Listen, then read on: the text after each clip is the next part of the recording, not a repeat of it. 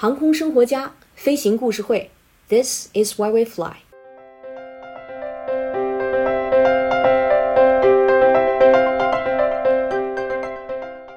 不知道大家听到博物馆这三个字会有什么样的感觉？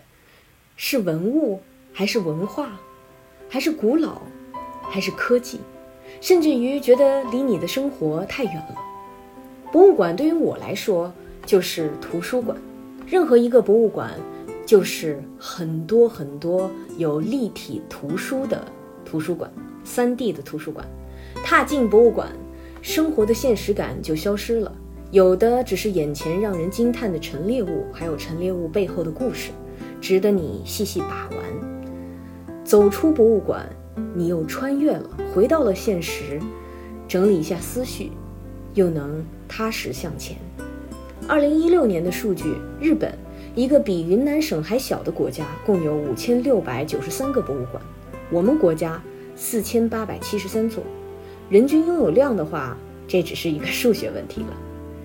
给我留下印象非常深刻的是，曾经去京都逛三十三间堂，正遇上小学生团，带着画板细细的逛，慢慢的画，写着笔记，然后听见三十三间堂的解说员绘声绘色的说道：“你知道这个菩萨是谁吗？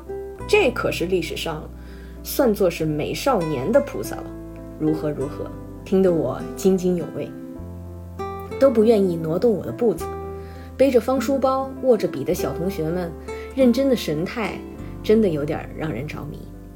据说日本中小学教育里专门有逛博物馆的课程安排，百分之五十的中小学生都有逛博物馆的经历。我们北京的中小学也有同样的课程设置，但是其他城市如何？是不是缺少了这个比较重要的部分？我们看样子还是得加把劲儿了。大学的时候，在杂志上看到美国有八千多座博物馆，比星巴克的门店还要多，都不知道那是一种什么样的体验。最近网红图书馆很火，而博物馆的运营费用很显然和图书馆不是一个数量级的。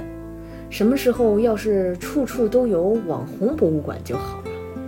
哎呀，我又做什么白日梦？博物馆的门类那么多，千姿百态。从总数上看，中国还是落后的。别说是航空博物馆，这一听着就会让人望而却步的门类了。运营网红经济，无非是对利益的追逐。运营一个博物馆，可不是什么简单的事情。这也怪不得咱们国家大多数博物馆都是国家运营、国家管理，财力、人力、物力上才有保障。前段时间，《航空物语》的一篇文章引起了网络的热议，题目叫。为什么美国航空博物馆窗明几净，好评不断？我们的博物馆杂草丛生，怀疑人生。正值国际博物馆日到来之际，真应该好好探讨探讨这个问题。无独有偶，有个学长和我探讨起来，民航博物馆有什么特色。我呢，有幸去民航博物馆做了好几次科普活动，我们开诚布公地讨论了一番。至于具体的讨论内容吧。嘿嘿，这是一个秘密。想要知道的话，请在评论区留言，单独联系我吧。我想着，不如趁着这个机会，把国内的航空博物馆我所知道的罗列出来，就近的小伙伴们可以找时间去一探究竟。从馆藏上来看的话，中国民航博物馆、小汤山的中国航空博物馆都非常丰富。还没有去过的小伙伴一定要去看看，就在北京。路途的话不堵车，应该都是小意思。如果你不想去五环外，北京航空航天大学博物馆看黑寡妇就去那儿了。如果你不知道黑寡妇是什么，那也没有关系，去一趟你就明白了。这个就是镇馆之宝，绝对不可错过。不知道有多少外国友人趋之若鹜呢？就近的呢，还有天津滨海航母主题公园。看航母啊，就来这儿。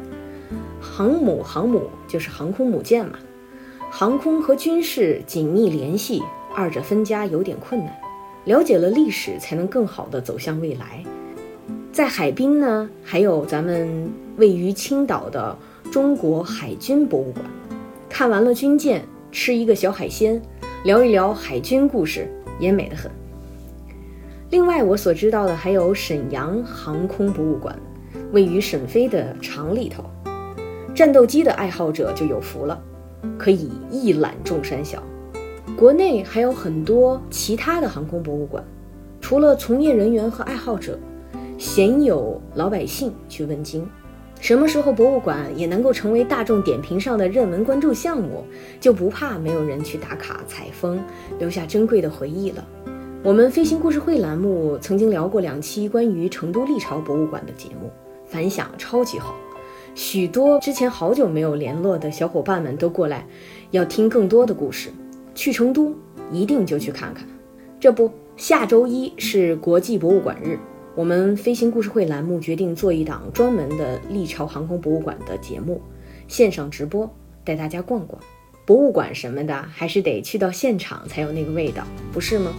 现在疫情期间，大家出行不是很方便，就让我们先带你去踩个点儿。那好，咱们五月十八日不见不散。